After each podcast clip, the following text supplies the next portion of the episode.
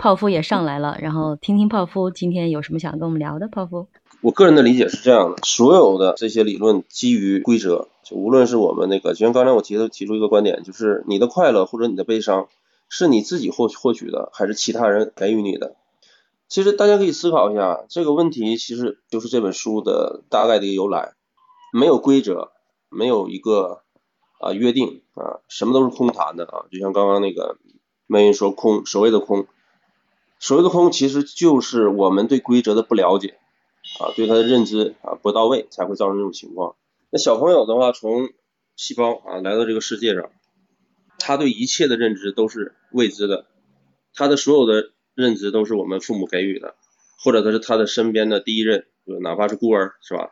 他身边的第一个他所接触到的人给予的，那给予他的是什么呢？难道是思想吗？不是，是规则，对吧？我们活在这个当前的这个时代，为什么说到时代这个这个词呢？因为不同的时代啊，有不同的规则的制定者，或者大家所认同的规则。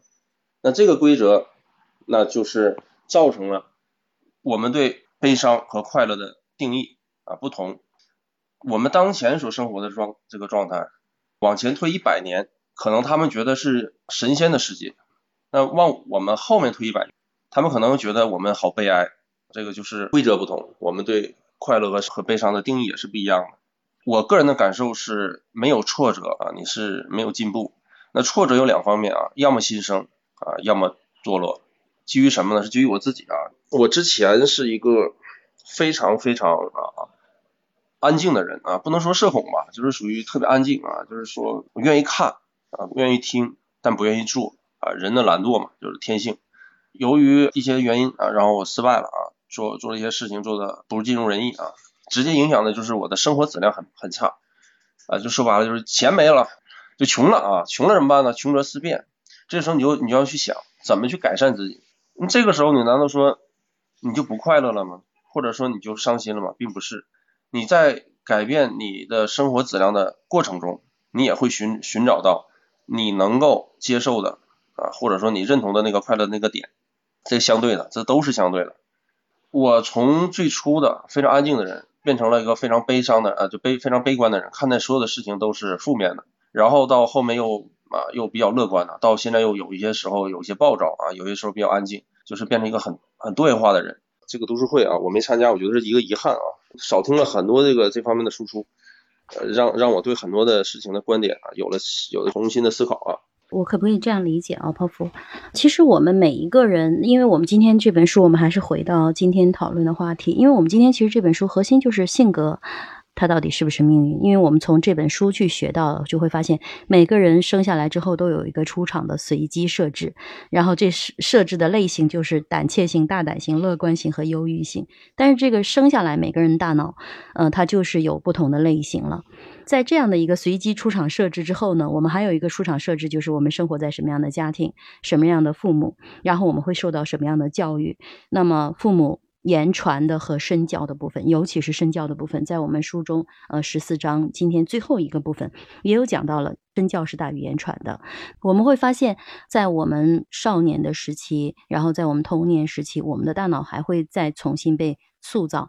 但同时呢，就哪怕是到了成年，书中还是在讲，哪怕是到了成成年，我们的脑回路其实它已经相对固化了，甚至是有很多的，它其实我们可能错过了童年时期或者是青少年期最重要的那个发展的阶段，可能我们有一些思维模式也已经固化了，我们的一些情绪的思考方式和一些应激的反应也已经固化了，但是。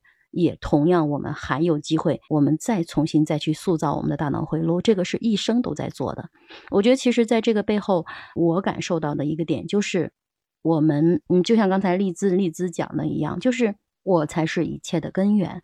我无论是说在什么样的家庭，我有什么样的出场设置，然后我有什么样的受到什么样的教育，但是无论是童年还是说呃青春期，虽然它都很重要，但是一旦它错过了，那我离开了这样的一个环境，那我最重要的是我有没有开始在学习，我有没有开始在去思考，就像栗子讲的一样，所有的问题我有没有把它当成是礼物，而让自己去发现自己的无知。知，让自己去看到自己还可以更好，让自己去看到自己未来成长的可能性。那么我们可以去调整自己，有意识的去调整自己，慢慢慢慢的让自己的那些原来可能。嗯，比如说很悲观的那个脑神经回路，它很粗，是吗？经常去往悲观的方面去想。那我们现在变成了，让我们自己可以自己自由的去选择。当遇到一件事情的时候，我自己可以去有机会去判断，我是用悲观的世界观去判断它和处理它，还是用乐观的？我是用快乐的情绪。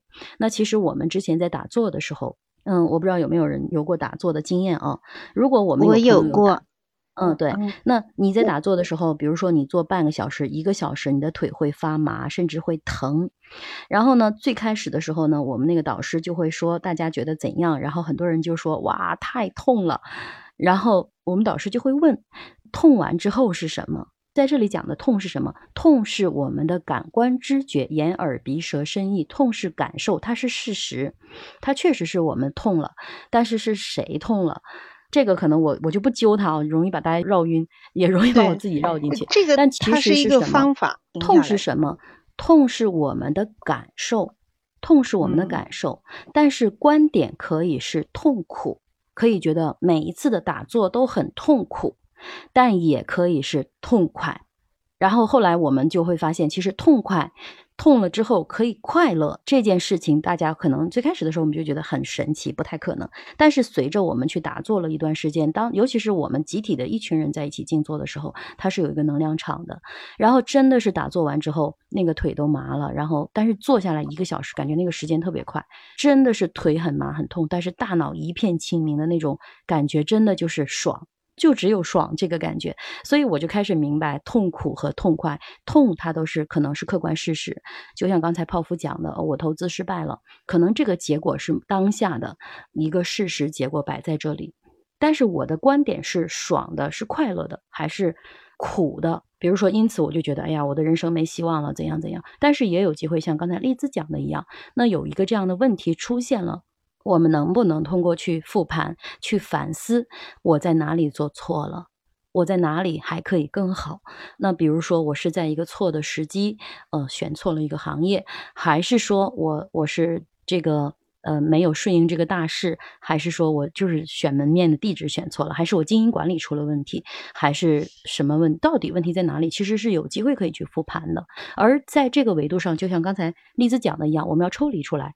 而不是站在一个批判者的角度，哎呀，泡芙，你这里做错了，那里做错了，这里没做对，那里没做对。那其实这样子只会消耗我们自己的能量。而我们要去做的是客观、公正、公平的把它摆出来，就像一个第三者，我去审视第三者的一个计划和执行过程中，我当时是如何计划的？那这个计划在事后的检验中出现了哪些问题？我如何去检验？我觉得其实这个开关是在我们自己手上的。